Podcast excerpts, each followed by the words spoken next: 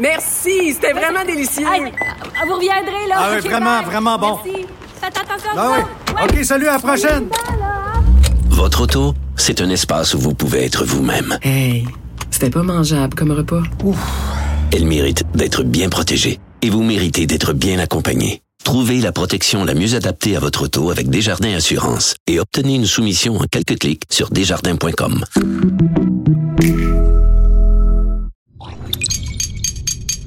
Cube Radio. Il connaît tous les dessous de la politique. Chef du bureau d'enquête de l'Assemblée nationale. Antoine Robitaille. Là-haut sur la colline. Là-haut sur la colline. Cube Radio. Bon mercredi à tous. Aujourd'hui à l'émission avec Vincent Larin de QMI, on parle de deux grands dossiers qui vont faire du bruit dans la capitale en 2022, le tramway et le troisième lien. Le premier devrait entrer en chantier à l'été. Quant au tunnel de la CAC, ben la CAC avait promis une première pelletée de terre avant les élections qui sont prévues pour le 3 octobre. Vincent Larin nous présente l'opinion d'experts de la question des transports qui viennent de faire paraître un essai intitulé Comment survivre aux controverses sur le transport à Québec. En effet, y survivrons-nous? Euh, qui va survivre ou non? En tout cas. Mais d'abord, mais d'abord, c'est l'heure de notre rencontre quotidienne. Il y a de la joie. Bonjour, bonjour les hirondelles. Il y a de la joie. Dans le ciel par-dessus le toit. Il y a de la joie. Et du soleil dans les rues. Mais bonjour Geneviève Lajoie. Bonjour Antoine. Geneviève remplace cette semaine Rémi Nadeau. Elle est correspondante parlementaire à l'Assemblée nationale pour le journal et le journal. Parlons d'abord du projet de vaccin pot du gouvernement Legault. Ça soulève vraiment des débats. Inévitablement, on s'y attendait, effectivement. Légal, pas légal. Il y a même le député libéral fédéral Joël Lightbon, mon député ici à Québec, Oui. euh, qui, euh, qui oui, qui s'est qui s'est qui s'est épanché sur Twitter à ce sujet-là, en laissant entendre que ça respecterait pas la loi canadienne sur la santé. Bon, pour avoir discuté avec euh, des apparatchiks caquistes, Oui. j'aime beaucoup ce terme, Antoine, Oui. euh, puisque ce ne sera pas une facture à payer à l'entrée à l'hôpital et que ça n'empêche pas les gens finalement d'avoir des soins, on estime dans les rangs caquistes que ça respecte la loi canadienne. OK? Donc, si par contre c'était une facture à payer ou dès que tu entres à l'hôpital, tu as ça à payer, là, ça serait une forme de, de dissuasion ou euh, De ticket modérateur euh, illégal. Exactement. Donc, dans ce cas-là, ça pourrait le prêter flanc à euh, ne pas respecter la loi canadienne, mais en tout cas, en coulisses, c'est ce qu'on dit. D'ailleurs, ce qui est intéressant, bon, j'ai l'impression que euh, le gouvernement a lancé ça, mais euh, pas toutes les fils sont attachés, c'est-à-dire qu'ils sont en train de vérifier quelle forme ça va, ça pourrait prendre. Hein, tout. Est-ce qu'on va avoir une ligne additionnelle dans notre rapport d'impôt ou est-ce Ouais. que ça pourrait être comme dans d'autres pays où ce sont des amendes qui sont données aux gens. OK, c'est des amendes si euh, pour trois mois là, on, on s'en était parlé hier en Italie, en Autriche, en Allemagne, c'est des amendes, 100 euros à payer. OK, donc ils sont en train d'analyser si justement cette euh, contribution santé là peut s'appliquer directement cette année dans le rapport d'impôt. Parce que si c'est pas le cas, l'effet dissuasif n'est pas là. Mhm. C'est un coup d'épée dans l'eau là. Ils veulent un effet immédiat. C'est ça. Donc, si- s'ils jugent qu'il est trop tard à ce stade-ci pour inclure ça dans le rapport d'impôt de cette année, ils vont prendre une autre formule. OK? Donc, ça, ça, ça, c'est intéressant aussi. On, on verra donc euh, si on va avoir euh, euh, une facture à payer. En tout cas, si les non-vaccinés vont avoir une facture à payer qui va leur être transmise d'une autre façon ou si ça va être bel et bien donc par le rapport d'impôt. Parce qu'il y a des experts qui disent on devrait tout simplement avoir un couvre-feu. Pour avoir un effet immédiat, un couvre-feu plus dur pour les non-vaccinés, une application du passeport vaccinal plus étendue. Euh, donc ça, ça aurait un effet plus rapide qu'une espèce de, truc euh, fiscal. Oui, mais ce matin, qu'est-ce qu'on a vu ce matin? Le ministre de la Santé, Christian Dubé, qui s'est pas gêné pour préciser que dans les deux dernières journées, il y a plein de Québécois qui, d'un coup, ont pris leur première dose. Des Québécois qui, visiblement, donc, jusqu'à maintenant, ne se sentaient pas interpellés par le vaccin. Ben là, qui, d'un coup, euh, en- dans les deux derniers jours, ont pris, ont, ont pris rendez-vous pour leur première dose. Mhm. Donc, c'est sûr qu'il y a un effet, ce genre de mesure-là, ça a un effet sur les gens. L'objectif, Ben, même le débat autour de la mesure, moi j'ai l'impression, a Exactement. déjà un effet euh, dissuasif ou, ou, euh, encourageant la vaccination. ben, regarde, on avait vu ça aussi avec euh, le passeport vaccinal qui s'applique à la SAQ et à la SQDC. Je veux dire, c'est même pas entré en vigueur encore. Ce n'est Mhm. que le 18 janvier que ça entre en vigueur maintenant. Donc, pendant tout ce temps-là, est-ce que ça a pu convaincre des gens pendant qu'on en a parlé, discuté? Donc, c'est ça aussi l'objectif de ce genre de mesure-là. C'est de convaincre encore plus de monde de se faire vacciner. Il faut pas oublier ça. Par ailleurs, il y a toute la discussion, la discussion euh, juridique autour de est-ce que ça respecte les chartes. hein? Et moi, en tout cas, lundi, j'ai eu euh, Patrick Taillon, le constitutionnaliste, à l'émission, qui parlait pas directement du vaccin peau, qui se posait la question pourquoi toujours, euh, comment dire, y aller par la bande? Pourquoi le gouvernement n'utilise pas son pouvoir de d'imposer la vaccination obligatoire, ensuite il fera des exceptions pour des gens qui ont des problèmes euh, de maladie, etc. Oui, parce que quand, vendredi dernier, quand le ministre fédéral, Jean-Yves Duclos, est sorti pour Oui. dire, ben écoutez, finalement, là, vous savez, là, on va finir par imposer la vaccination obligatoire. On n'aura pas le choix, on va finir par ça. là. Ça va Mm. finir par arriver. Ben, euh, je rappelle que euh, le- ici, la réaction à Québec a été a été surprenante euh, de, de mon point de vue, là, mais assez timide, là, en disant ben on n'est pas rendu là. Non, nous, pour le moment, on l'envisage pas à ce moment-ci. Alors que dans le temps des fêtes, là, quand euh, les- les- les- la ca- le cataclysme s'en venait, M. Dubé a, a précisé en point de presse que s'il fallait aller là, on irait. Mais là, on, on les sent beaucoup plus euh, tièdes à cette idée-là de, de vaccination obligatoire. Mais là, on prend comme plein de chemins finalement, mais Mhm. qu'on ne se rendra pas, comme M. Duclos le dit, au bout du compte, dans quelques semaines, ben, à la vaccination obligatoire? Oui, autre question, euh, Geneviève, est-ce qu'on va siéger en personne ici à l'Assemblée nationale le 1er février comme prévu? Ben, c'est une bonne question euh, parce que effectivement là, il y en a plusieurs euh, en coulisses. Il y a des députés qui se posent la question. Nous aussi, comme journalistes qui couvrons euh, le Parlement, Oui. mais les élèves à la fois du primaire, du secondaire, mais aussi des cégeps et des universités devraient rentrer en classe à partir de la semaine prochaine, ou en tout cas c'est reporté un petit peu pour certains, notamment dans les universités. Là, ils ont jusqu'au 31 janvier pour revenir en présence. Mais euh, si eux rentrent, et je vous rappelle qu'en ce moment, vous pouvez aller très bien magasiner dans les centres commerciaux. Là. Les, Ouais. les, les, les, les- les magasins sont ouverts. Là. Donc, comment expliquer après ça si des commerces sont ouverts, que tu peux aller euh, flâner à Place Laurier ici à Québec, euh, qu'on n'ouvre pas le Parlement? Cas, euh, il va falloir qu'il se, qu'il se démène à trouver une raison, M. Legault, s'il ne souhaite pas euh, vivre les périodes de questions à répétition encore à partir du 1er février. Parlons politique, Geneviève. Yeah! Est-ce que Québec solidaire présente déjà sa candidate sans savoir s'il va y avoir un déclenchement euh, dans euh, Marie-Victorin? quand euh, la CAC présentera sa candidate, ou en tout cas qu'on entendra le nom de la candidate, parce qu'on sait que c'est- ce sera une femme, c'est ce qu'on nous a dit, mais là, on pourrait être certain qu'il va y avoir une élection partielle euh, bientôt. Oui. Euh, mais pour le moment, c'est pas le compte. C'est pas encore. euh, mais on a appris donc qui sera la candidate, oui, de Québec solidaire dans Marie-Victorin, qui a été, je vous rappelle, une circonscription laissée vacante par le départ de Catherine Fournier, qui est devenue mairesse de Longueuil. J'aimerais quand même que tu me guides pour Ben, prononcer son nom, Antoine, s'il te plaît. en fait, on va la laisser nous guider. Bonjour, donc voici un court tutoriel pour savoir comment bien prononcer mon nom et mon nom de famille. Donc euh, mon prénom c'est Shofika, ça fait Shofika. Puis mon nom de famille c'est Vaitiana Desarma, donc Vaitiana Desarma. Donc Vaitiana Desarma. Merci. Oui, c'est pas évident à prononcer.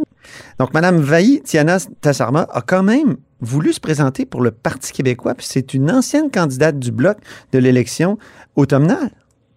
Oui, Ju- juste pour revenir sur son nom, Antoine, Oui. euh, je pense que je vais être obligée de prononcer juste son prénom. Euh, donc, c'est Shofika, Oui. bien ça. Euh, je, je vous, je vous rassure, c'est vraiment pas dans mes habitudes, mais là, dans ce cas-ci, pour ne pas endommager son nom, je pense que c'est la meilleure, la meilleure chose à faire. Oui, donc, c'est une vraie Québécoise, mais d'origine sri-lankaise. Voilà, Shofika, qui visiblement donc euh, a, euh, butiné ailleurs avant d'arriver euh, chez Québec solidaire. Ça, c'est très intéressant, effectivement, parce qu'il y a des positions qui sont, certains diront, irréconciliables entre euh, le PQ, le Bloc et Québec solidaire. Oui. On pense, par exemple, à la, à la loi 21, là, ce qui interdit là, les signes religieux chez les employés de l'État en, en position d'autorité. Oui, et moi, je l'ai jointe ce matin. J'y ai posé la question, là. On peut peut-être écouter euh, un extrait. Je suis contre la loi 21. Euh, toutefois, je reconnais la légitimité du, de la discussion qui est malheureusement un débat actuellement sur la loi 21. Je pense qu'il faut qu'on écoute toutes les personnes qui se sentent concernées par ce débat. Toutefois, j'aimerais ajouter qu'en ce moment, le débat ne permet pas de euh, d'échanger, de, de comprendre, d'avoir une position d'empathie envers les personnes qui sont concernées par cette loi-là. C'est assez contradictoire avec la position du Parti québécois. Euh, On, on ne peut plus contradictoire, mais hors pandémie, là, Ouais. cette histoire-là aurait probablement euh, euh, fait l'objet de, de, de vives controverses, mais là, bon, on en parle très peu. on, on revient toujours à l'absence de politique ou presque pendant la pandémie. Oui. Euh, mais effectivement, là, peut-être que c'est ce qui a poussé d'ailleurs Québec solidaire à euh, recruter une candidate euh, du Bloc. On, on parlera peu de ce double discours euh, sur la loi 21. Je lui ai demandé si c'était un changement de position sur la loi 21. On va écouter ce qu'elle a répondu. Non, c'est pas un changement de position. Au sein du Bloc québécois, euh, j'avais déjà mentionné que je je suis pour la légitimité de la loi 21, qu'on maintient cette, cette discussion-là. On s'entend que le Bloc québécois n'a aucun, euh, techniquement, assez de compétences provinciales et le Bloc québécois soutenait ce que Québec voulait. Euh, donc, euh, c'était pas un changement de position. Euh, J'ai toujours été très profondément mal à l'aise par rapport à ce sujet-là. Ouais, c'est une pirouette. Puis l'autre aspect qui a été souligné par Pascal Bérubé du Parti québécois sur Twitter, c'est que Québec solidaire a quand même travaillé contre elle cet automne dans Rosemont. Parce que Québec solidaire, on sait, travaille avec le NPD. Oui, mais ça n'avait pas l'air de lui euh, poser de problème, en tout cas, quand tu, tu lui as posé la question. Non. Donc, toute politique s'adoucit en temps de pandémie. C'est ce qu'on doit retenir. Fécondation in vitro, en terminant, tu avais un papier intriguant ce matin dans le journal. Intriguant, euh, mais oui, je, je sais que c'est très intriguant, c'est un peu complexe, effectivement. Euh, je vais, je vais, je vais aller dans les détails pour, pour que les gens comprennent bien, mais c'est- quelque chose qui, euh, qui touche beaucoup de gens. Euh, Oui. Les couples infertiles, euh, les, les, les, des gens qui veulent des enfants, qui parfois attendent depuis des années, ça ne fonctionne pas, et puis qui attendaient euh, de pied ferme et avec tellement d'insistance le nouveau programme public de procréation assistée qui est entré en vigueur le 15 novembre. Mais le 15 novembre, qu'est-ce qui s'est passé aussi? Euh, les traitements de fécondation in vitro, a des, des patientes des cliniques OVO notamment et euh, fertilistes à Montréal Ouais. ont, ont, ont instantanément cessé les traitements de ces patientes-là parce que il y a un conflit, un litige financier avec Québec. Alors Québec euh, offre 3 900 dollars aux euh, médecins des cliniques privées pour euh, pratiquer une euh, fécondation in vitro. Ça, c'est un essai? Parce que y a- y a- je pense que Oui, c'est un essai. OK. Ce, que, ce que prévoit le programme public, c'est un cycle de fécondation in vitro. C'est ça. Euh, donc, le, le gouvernement offre de rembourser donc 3 900 dollars aux médecins qui pratiquent ces, ces, euh, ces, euh, ces fécondations in vitro dans les cliniques privées. Mais les cliniques privées, elles, réclament 7 600. C'est quand même une, un écart abyssal, on pourrait dire ça.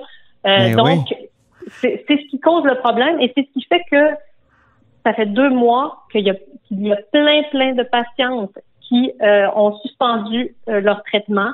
Certaines euh, avaient commencé à prendre des hormones, ont dû cesser de prendre des hormones. Euh, certaines, certaines autres avaient ont des, des, des centaines de dollars de médicaments dans leur frigo en attendant de recommencer les traitements.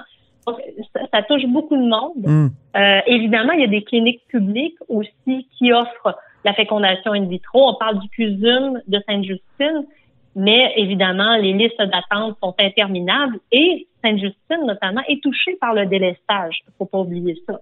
Euh, donc, Ah oui.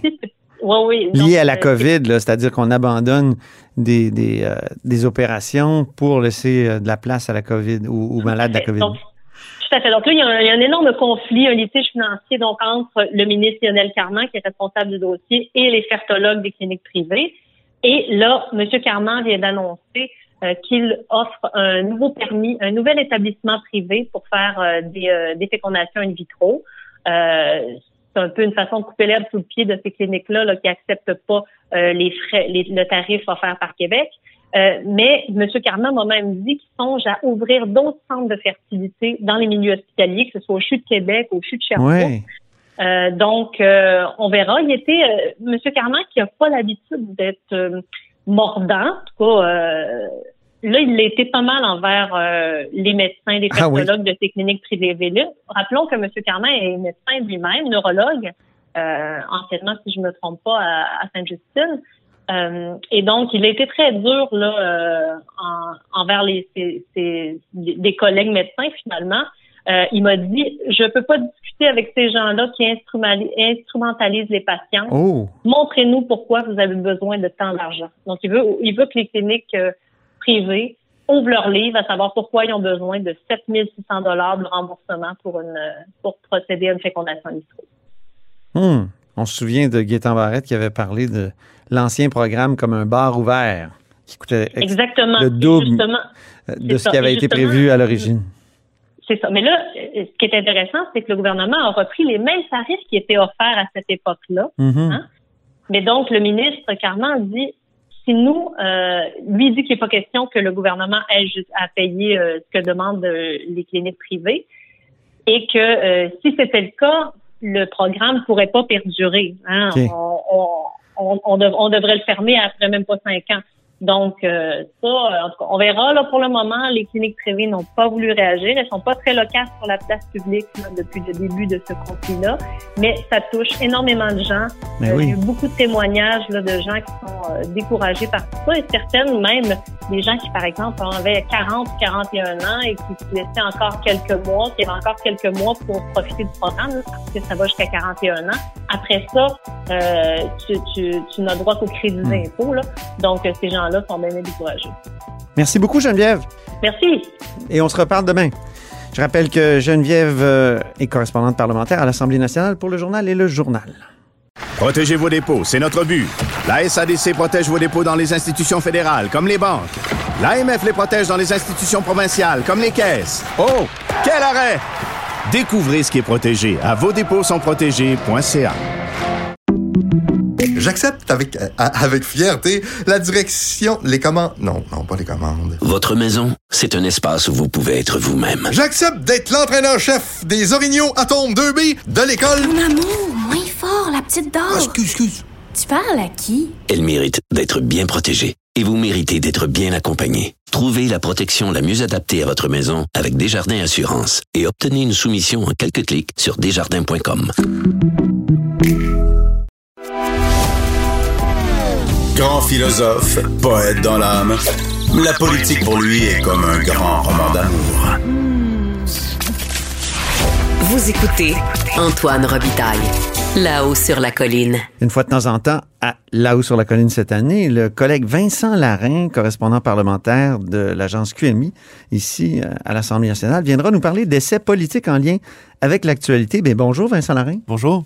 Aujourd'hui, on va parler de transport à Québec. Il y a quand même deux projets géants là, qui sont en gestation, le tramway et le troisième lien. La construction du tramway doit commencer cet été et se conclure en 2026. Quant à celui du troisième lien, ben, il y a une promesse de la CAQ de donner un premier coup de pelle. Et tu as lu pour nous, Vincent, Peut-on survivre aux controverses sur le transport à Québec? C'est un ouvrage de trois auteurs, Jean Mercier, Jean Dubé et Emiliano Scanou. Comment survivre aux, controverses sur le transport à Québec? C'est la question que les trois auteurs posent euh, d'entrée de jeu euh, dans leur ouvrage qu'ils ont fait paraître cet automne avant l'élection donc du nouveau maire à Québec, Bruno Marchand. Oui. Euh, J'en fais mention maintenant de l'élection du nouveau maire. On en reviendra plus tard parce que maintenant, il faudrait parler un peu de l'ancien, c'est-à-dire euh, Régis Labombe, Oui. qui après un mandat qui a euh, duré sur près de deux décennies a grandement rythmé euh, le ton et euh, la- les positions de la ville sur deux grands dossiers de transport. Qui est parti sur un coup d'éclat contre le troisième lien, en plus. Effectivement. Mais on se souviendra que Régis Labaume euh, n'a pas toujours été en faveur du tramway. Euh, notamment, ça n'a pas toujours été un grand défenseur du transport en commun. C'est d'ailleurs ce que rappelle là, un des trois auteurs, Emiliano Scanu, en ouverture de l'ouvrage, en faisant une espèce d'historique du transport en commun à Québec. On, s'en- ça remonte à très loin. Donc, dès 2009, on se souviendra Régis Labaume qui avait créé un groupe de travail sur la mobilité durable qui accouchera plus tard de la première mouture euh, du tramway qui, à l'époque, devait même transiter par l'autoroute Charret, Oui. se rendre ultimement même à Lévis, un projet qui a finalement été abandonné par le maire, euh, Régis Labaume, en 2012. Puis même pour ce qui est du troisième lien, euh, on se souvient, il s'agit d'un dossier qui date aussi, Emiliano Scanu, qui nous rappelle à juste titre que euh, dès 1954, le journal Le Soleil nous parlait de la signature d'un contrat pour un, un lien sous-fluvial, euh, le tunnel Champlain. Donc, On pourrait parler d'une vieille obsession. Oui, effectivement. C'est sûr que moi, je déteste ce projet-là. Je l'ai écrit plusieurs fois, donc euh, je me permets, euh, Vincent. On connaît vos positions. Ça nous ramène quand même à l'élection du nouveau maire, Bruno Marchand. On ne sait pas exactement quelle est sa position sur le troisième lien, à part le fait qu'il ne voulait pas de, bretelles d'autoroute au centre-ville dans Saint-Roch. Ben, effectivement, pour le troisième lien, c'est moins clair. Présentement, Bruno Marchand, essentiellement, demande à voir. Il demande au gouvernement du Québec de lui montrer donc des études qui prouvent que le troisième lien peut avoir un impact bénéfique pour la mobilité dans la région. D'ailleurs, on se souviendra, le premier ministre François Legault a promis de fournir ces études-là.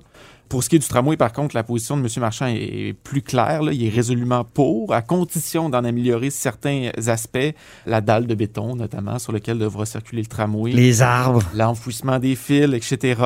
Dans une entrevue euh, qu'il a accordée récemment après son élection au Journal de Québec, euh, il s'est même dit en faveur d'une phase euh, 2 du tramway qui prolongerait du moins vers la gare du Palais et peut-être même vers l'aéroport de Québec. Donc, tu as parlé, toi, à un des auteurs du livre qu'on a mentionné plus tôt, Jean Mercier, moi, que je connais bien. Ça a été mon professeur euh, de sciences politiques à l'Université Laval. Comment Jean Mercier voit ça, là, le, le rôle du nouveau maire là, dans le dossier du euh, troisième lien? Ben, selon lui, le maire a certaines cartes qu'il peut jouer, euh, mais au moment opportun, notamment dans le dossier du troisième lien dont on risque d'entendre parler beaucoup dans les prochaines années. On l'écoute. Donc, il y a des cartes importantes dans son jeu. Pour l'instant, il garde ces cartes-là avec lui. Il, les, il ne les gaspille pas, puis c'est ce qu'il faut faire.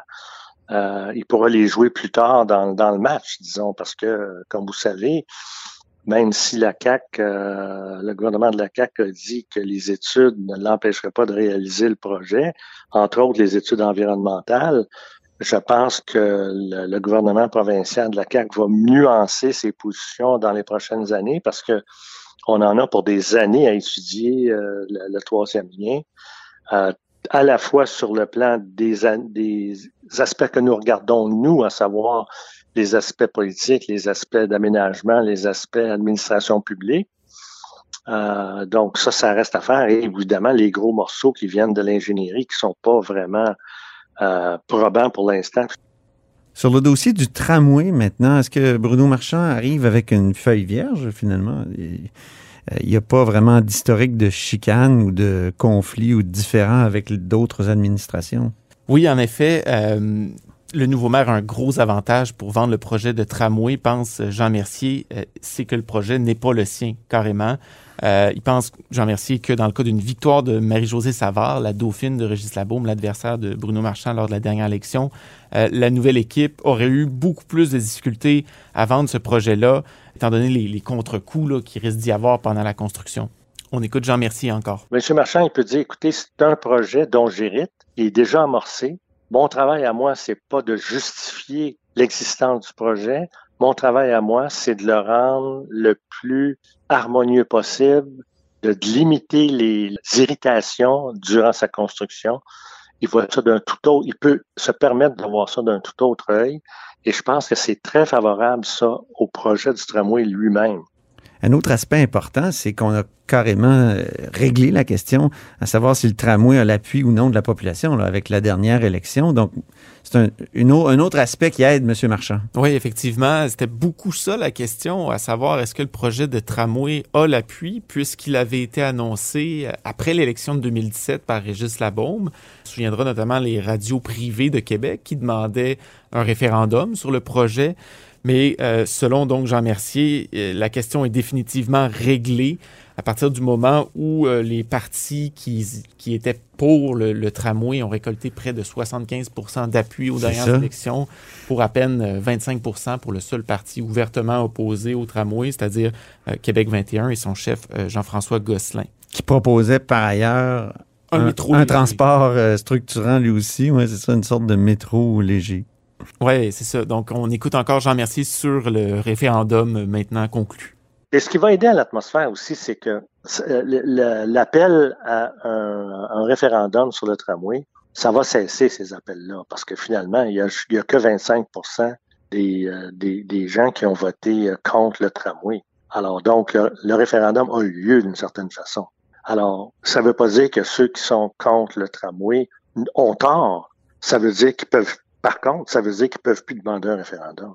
Il y a eu lieu le référendum. Mais les phases de construction de ces projets-là sont toujours difficiles. Moi, je me souviens, je suis allé souvent à Lyon, en France, au moment où on construisait le tramway. Et c'était vraiment un concert de plaintes partout dans la ville. Une fois que le, le- le transport structurant a été construit, après ça, plus de plaintes, au contraire, un enthousiasme. Mais pendant, ça peut être l'enfer. Et c'est ça, on peut se demander si Bruno Marchand vivra pas cet enfer-là. Oui, puis surtout que euh, donc les prochaines élections municipales devraient être euh, aux environs de 2025. Le réseau de transport structurant n'aura pas fini d'être construit. Puis bon, euh, Bruno Marchand devra effectivement vivre avec un concert de plaintes sur tout et sur rien pendant la construction du tramway.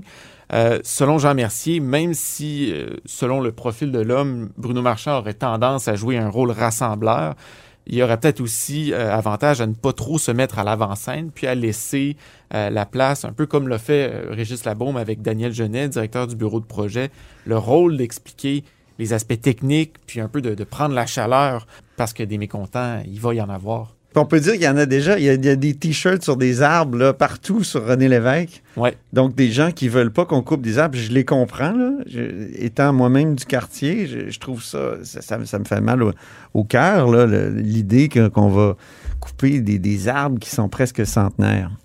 Oui, et est-ce que c'est vraiment le rôle de euh, Bruno Marchand de répondre à toutes ces, ces critiques, ces plaintes-là? Comme les auteurs du livre le, le- le soulignent, euh, l'administration municipale a tout avantage à s'entourer de technocrates pour expliquer les aspects plus techniques de ça. Donc, on réécoute Jean Mm. Mercier là-dessus. Même si c'est tentant, étant donné la- la- sa personnalité, M. Marchand, de négociateur, de rassembleur, il va peut-être être tenté de, de jouer ce rôle-là, mais, mais il faut que l'administration municipale se rende compte que ça va être à répétition, ça va être lassant, les plaintes, les, euh, les complaintes, les, euh, les irritations des commerçants, des résidents, des automobilistes aussi. Et là, je pense pas que M. Marchand veut épuiser son, capital social à répondre à tout ça. Euh, au fur et à mesure, il va plutôt nommer des gens. Oui, possiblement technocratiques, parce que les réponses vont être en partie techniques euh, pour répondre au quotidien à ces, euh, à ces irritations-là. Ça ne veut pas dire qu'à l'occasion, il fera pas un, point de presse ou même une, une conférence de presse sur l'ensemble de ces questions-là, mais mais euh, pas, pas, pas s'immiscer dans, dans le quotidien, puis pas essayer de défendre le projet dans, tout, dans tous ces aspects, parce qu'il va en avoir des désagréments. Ça, c'est sûr. Il y en a eu partout, puis il va en avoir à Québec comme ailleurs. Alors, revenons au livre maintenant. Est-ce qu'on peut survivre aux controverses en transport à Québec? Euh, puis, euh, ça a été instructif pour toi, ce, ce livre-là? Bien, particulièrement pour quelqu'un qui ne vient pas de Québec comme moi, euh, d'apprendre donc l'historique un peu de tous ces débats-là. Euh, ce fut très instructif. Ça donne aussi un éclairage intéressant pour la suite des choses, notamment comment une nouvelle administration va pouvoir faire pour se dépêtrer là-dedans. Mhm. Euh, maintenant, il y a beaucoup de questions qui restent encore en suspens. Eh oui. Comme le mentionnent les auteurs, la pandémie a remis en question toute l'organisation du travail. Est-ce que c'est encore utile de faire un tramway aujourd'hui à Québec dans un contexte où tant de gens sont en télétravail chez eux? Est-ce que c'est vraiment le meilleur moyen de transporter les gens? Même chose un peu pour le troisième lien. Est-ce que c'est une bonne période pour le faire? Ben oui, le troisième lien, selon toi, euh, Vincent, quelle forme peut prendre la fameuse première pelletée de terre que la CAQ a annoncée, a déjà promise avant les élections de 2022? Ben, comme le dit en Chambre euh, le ministre des Transports, François Bonnardel, ce pourrait être de simples travaux préparatoires. là. Est-ce qu'on ne Ah. va pas chercher à sonder le- le- le- la composition du sol dans la région du troisième lien? À suivre, mais c'est vrai effectivement que la CAQ avait promis euh, qu'il y aurait de l'action dans ce dossier-là dans un premier mandat. Donc, euh, il reste pas mal de questions pour les deux projets. Oui, effectivement, je pense que les, les prochaines années vont répondre à ces questions-là. Absolument. Et je sais que tu seras à l'écoute de ces questions-là et de ces réponses, puis tu vas les rapporter. Merci beaucoup, Vincent Larin, qui est euh, correspondant parlementaire ici à l'Assemblée nationale pour l'agence QMI. Et c'est ainsi que se termine La Hausse sur la Colline en ce mercredi. Merci beaucoup d'avoir été des nôtres. N'hésitez surtout pas à diffuser vos segments préférés sur vos réseaux. Ça, c'est la fonction partage. Et je vous dis à demain. Cube Radio.